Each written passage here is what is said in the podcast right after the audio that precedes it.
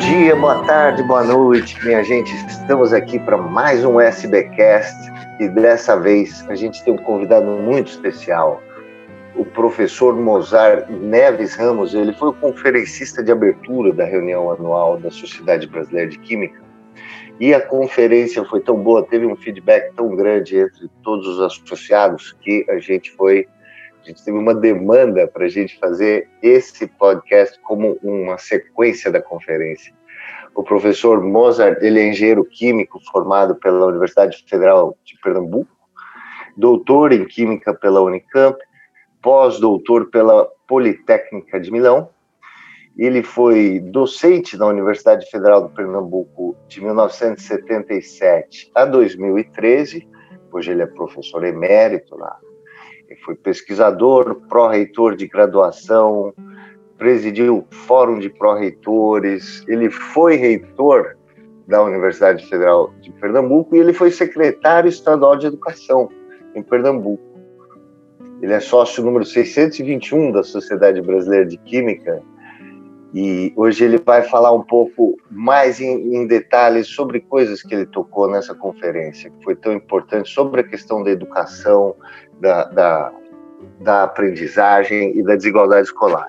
Para quem não viu a conferência, ela em breve vai estar aberta, está é, sendo editada e vai estar aberta na, nas plataformas da SPQ. Mas uma das coisas muito importantes que o professor falou foi o diagnóstico dele. O, o grande desafio hoje no Brasil é a redução da desigualdade escolar e o aumento da aprendizagem, coisas complementares. Professor Moser, muito bem-vindo ao SBcast. Nessa questão da desigualdade escolar, do aumento de aprendizagem, qual é, qual é a, o papel dos principais envolvidos aí, que a gente poderia chamar como partes interessadas? Os governos, as universidades, os docentes, os discentes. Como é que todo mundo se articula em busca da solução? Olá, Mário. Olá a todos meus queridos colegas químicos e cientistas de todas as áreas que nos acompanham. Um prazer muito grande, Mário. E esse tema da qualidade da educação básica, na minha visão, ela é central para o próprio futuro, não só da universidade brasileira, mas eu diria do próprio país. E eu diria que o desafio maior no âmbito dessa, desse nível de ensino, a educação básica, se concentra, como você bem colocou, na questão da baixa aprendizagem escolar, para que vocês possam ter ideia, de cada 100 jovens que concluem o ensino médio, somente nove aprenderam o que seria esperado em matemática. Em língua portuguesa, um pouco melhor, mas nada a se comemorar. De cada 100, 29 aprenderam o que seria esperado. Portanto, é um patamar muito baixo né? e sabendo que o ensino médio é central para o, o acesso ao ensino superior, melhorar a qualidade do ensino médio e, portanto, da própria educação básica é central. Mas dentro dessa questão da aprendizagem, há um outro desafio que você também colocou, que é a redução da desigualdade educacional.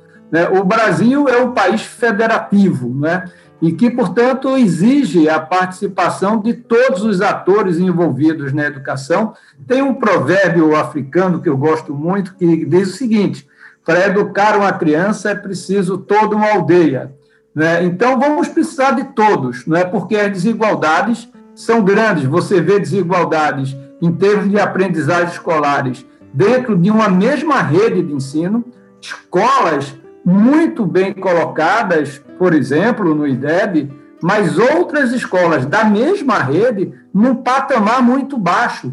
Né? Então, você tem os mesmos insumos, os mesmos salários. A pergunta que se faz estaria num problema na gestão escolar? Talvez seja um dos problemas, mas talvez a própria qualificação do corpo docente, o projeto pedagógico como foi introduzido nessas escolas, então, o Brasil tem um grande problema a ser resolvido que está focado nesse binômio: baixa aprendizagem escolar e redução da desigualdade educacional. Né? E, naturalmente, a universidade tem um papel central, porque o fator que mais impacta na questão da aprendizagem escolar não é o único, mas é o mais importante, segundo vários estudos internacionais, né, e nacionais também, é a qualidade do professor.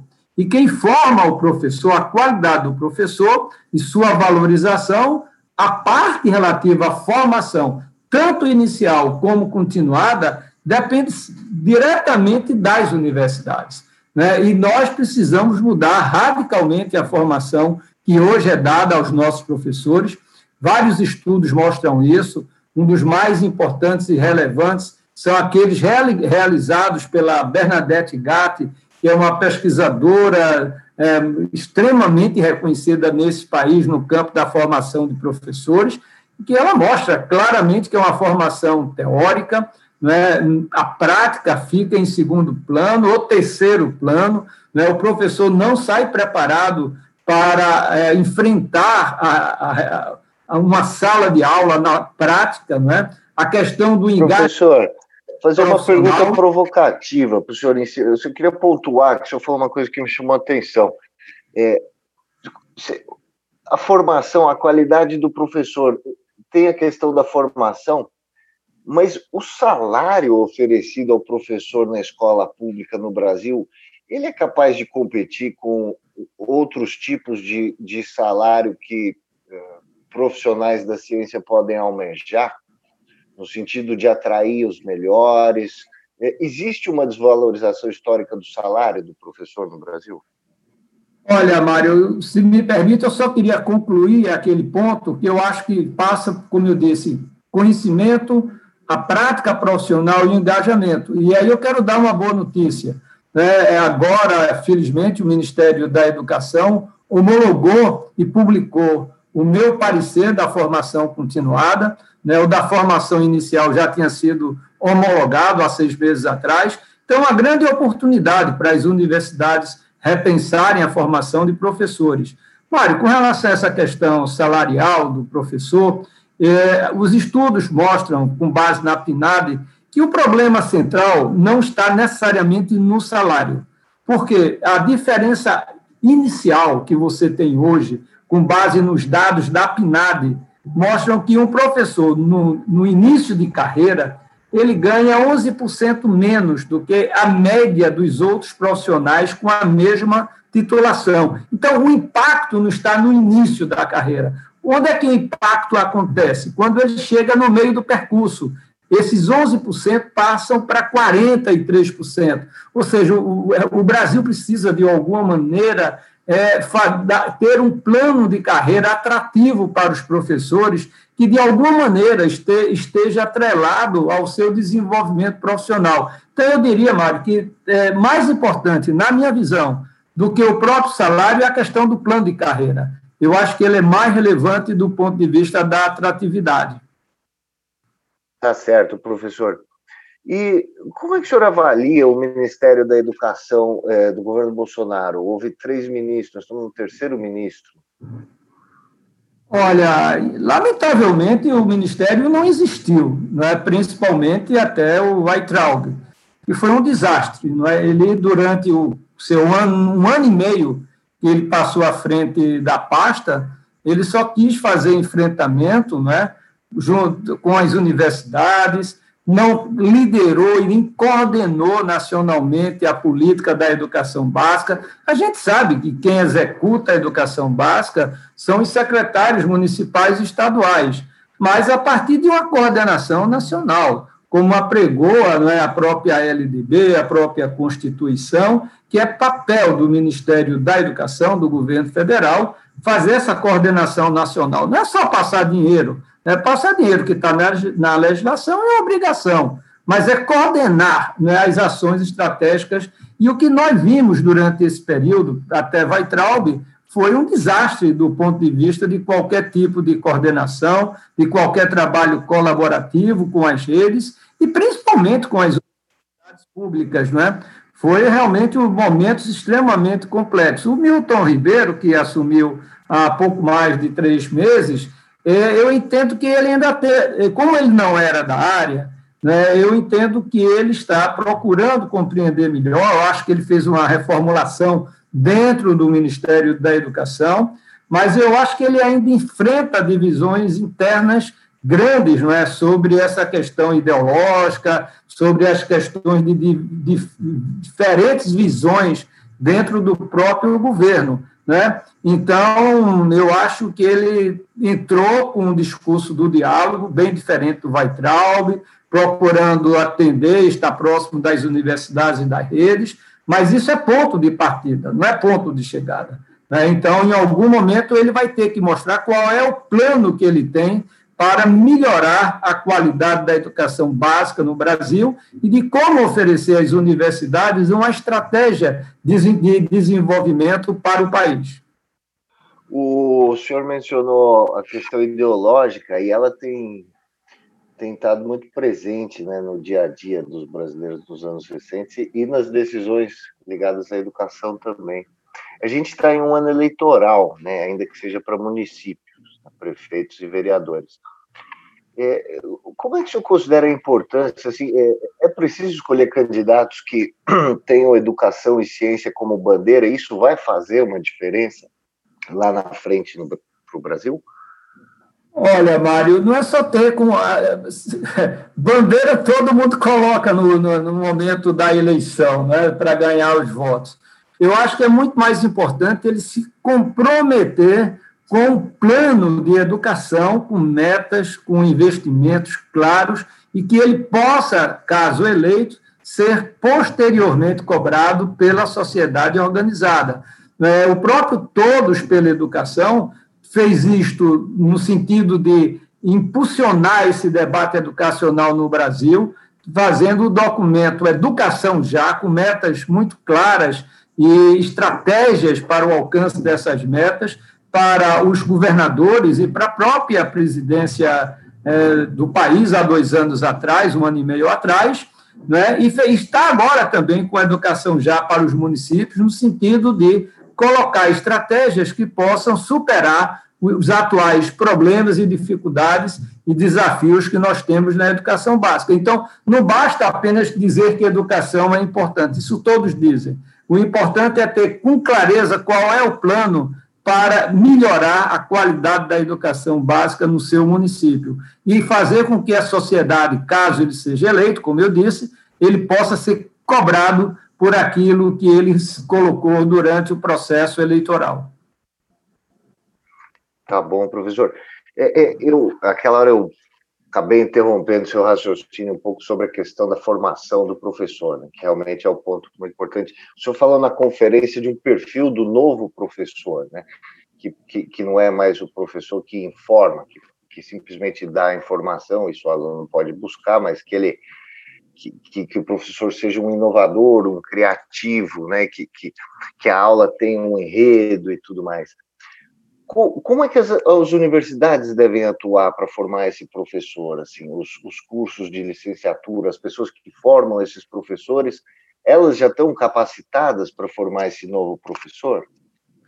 Olha, eu acho que, em primeiro lugar, a universidade tem que ter a humildade para reconhecer que precisa mudar.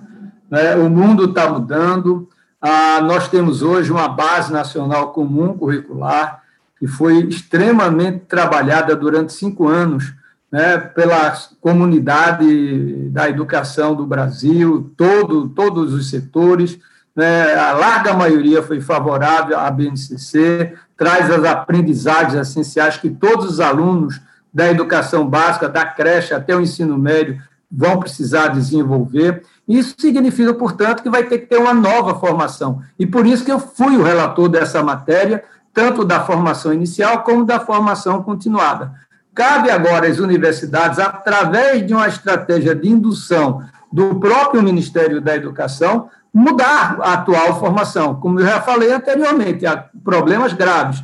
E dentro dessa concepção, Mário, eu acho que um ponto central que a universidade deveria reconhecer, e o trabalho da Bernadette Gatti mostra isso, que é a atual fragmentação curricular dentro da própria universidade. A área da pedagogia, em geral, não dialoga com as licenciaturas diversas. Então, fica uma dicotomia entre essa questão da, do campo pedagógico e do campo do conhecimento específico. Um outro grande problema é o hiato que a gente tem entre a educação básica e o ensino superior. Né? Então, por isso que, no meu parecer, tanto da inicial como da continuada, a gente propõe uma espécie de instituto de formação de professores, que nós chamamos de unidades integradoras, para trazer todos os professores que, de alguma maneira, dentro da universidade, tenham o, o, total interesse de trabalhar com a educação básica das diversas áreas do conhecimento, para que eles possam trazer esse trabalho coletivo, integrado, interdisciplinar e trazendo professores da educação básica,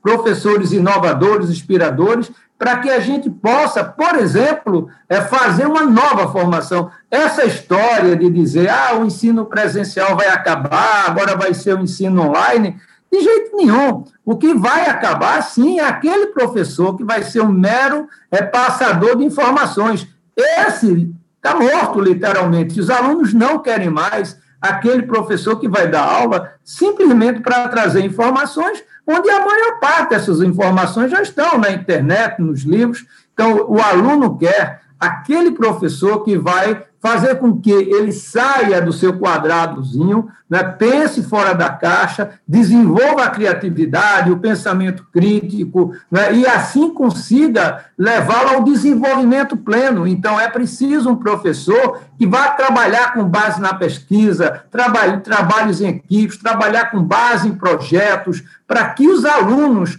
possam, assim, se desenvolver plenamente, como apregou a própria Constituição Federal no seu artigo 205, né, que a gente precisa dar uma educação que desenvolva plenamente as pessoas. Então, as universidades vão ter que passar por uma mudança importante, caso ainda queiram se tornar protagonistas no campo da formação de professores. Sim. Na conferência, o senhor foi até o senhor falou a frase que o erro das universidades foi investir somente na pesquisa, né, e deixar de lado a educação básica. E no fim, hoje a gente está vivendo uma questão que até, até a pesquisa está em risco no Brasil também, né? É, ô Mário, li agora você interrompendo, Mário, mas é uma conversa, um papo, então a gente pode. Claro, professor, fique à vontade. Na verdade, Mário, o que eu disse é o seguinte: eu acho que o Brasil, e eu fui um pesquisador durante a minha vida inteira, né? Eu fui sempre pesquisador nível 1 do CNPq, na área da química. Então, o que eu quis dizer ali... É eu tenho o índice H27 até hoje, né? que é um índice H expressivo. Né? É, então, Mário, é, o que a gente teve foi o seguinte: há 30 anos atrás, 40 anos atrás, o Brasil precisava ter uma massa crítica de pesquisadores. E fez uma política consistente de pós-graduação, de pesquisa, que foi um exemplo, é um exemplo, não é? A CAPES é um exemplo, a avaliação do ensino superior no Brasil é um exemplo. Agora, o que a gente terminou esquecendo nesse processo foi da educação básica. Então, o que eu agora proponho é que, já que nós temos hoje uma pós-graduação, uma pesquisa consolidadas, mas que merece ainda a atenção total e mais investimentos, é trazer agora a educação básica para esse processo integrar mais o ensino superior, a pós-graduação, com a base de toda a educação. Não dá mais para a gente só olhar, valorizar quem trabalha na pesquisa e esquecer daquele professor dentro da universidade que está cuidando da educação básica, que eu tenho chamado a atenção que esse segundo professor, o que quer cuidar da educação básica, precisa ser tão valorizado quanto aquele professor que faz a pesquisa. Os dois são muito importantes para a qualidade de toda a educação. Perfeito, professor, perfeito. E, e só para a gente encerrar, essa questão do financiamento da pesquisa no Brasil, nós estamos vendo queda em bolsa, queda em concurso, suspensão de PNPD, portas fechadas para pós-doutores. Como é que o senhor avalia, no geral, essa situação? É, existe um modelo ideal de financiamento à, pesquisa e à educação no Brasil? Como a gente pode perseguir esse modelo? Olha, nunca foi fácil né, a questão de recursos para a ciência, tecnologia e inovação no Brasil. Durante todo o meu período como pesquisador, é, sempre foi fundamental fazer um advocacy, não é? Em prol de mais recursos. O Brasil precisa ainda investir na nossa visão, pelo menos 2% do PIB em ciência, tecnologia e inovação. Hoje, na educação, o investimento está da ordem de 6,3% do PIB. Então, isso seria muito importante, os 2% para ciência, tecnologia e inovação. Né? E hoje, o que nós estamos vendo é um verdadeiro retrocesso. Um CNPq praticamente hoje não é mais uma, um, um organismo indutor da pesquisa de ponta no Brasil. Né? A própria CAP está tendo muitas dificuldades de manter o próprio padrão, exceto os seus cursos de pós-graduação, mas mesmo assim precisa fazer uma reorganização de qualidade. Então, eu acho que nós estamos vivendo um momento muito difícil, porque não está havendo programas indutores para a melhoria da qualidade da pesquisa e da ampliação da massa crítica, que é tão importante e fundamental para a soberania de qualquer país que queira ser protagonista no cenário mundial. Então, não existe país do futuro nem do presente se não houver uma pesquisa de ponta, não é? se, não, se não existir a inovação que se traduz em patentes, porque é daí que você tem a riqueza de um país que se traduz no próprio PIB per capita da, da, da, da daquele país, ou seja, na sua riqueza.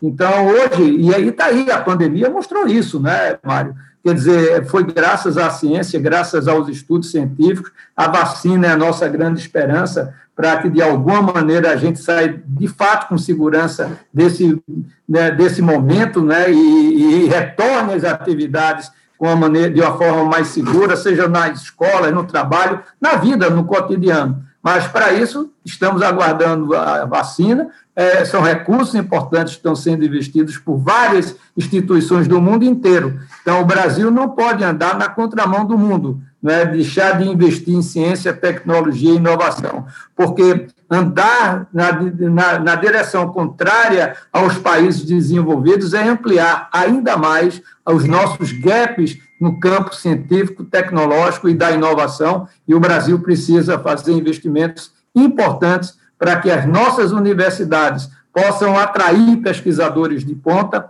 para ser, de fato, um país protagonista do futuro. É isso mesmo, professor. O senhor é um líder importante nessa batalha. A SBQ é uma sociedade científica também que está nessa batalha, representando os químicos do Brasil. E a gente agradece muito a, a sua participação aqui, professor. Muito obrigado pela conversa. O senhor quer deixar um, uma última mensagem para os nossos químicos?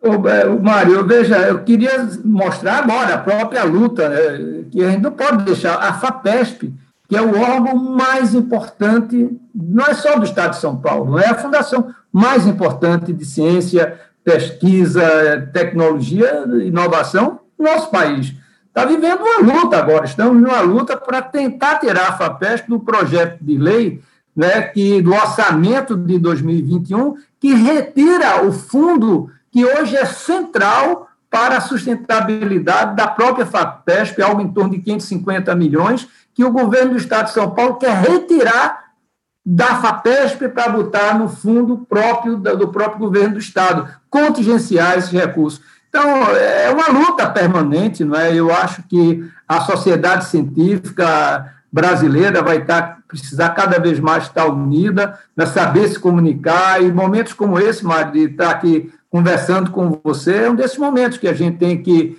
dizer do nosso compromisso com a ciência, com a tecnologia, com a inovação e com a própria educação, porque isso é o futuro de qualquer país sério, como eu disse, que queira ser protagonista nesse cenário mundial. Então, foi um prazer muito grande, Mário. Estou sempre à disposição da nossa querida SBQ. Muito obrigado por essa oportunidade. Muito obrigado, professor Mozart Neves Ramos. A gente chega ao final de mais um SBcast. Até breve.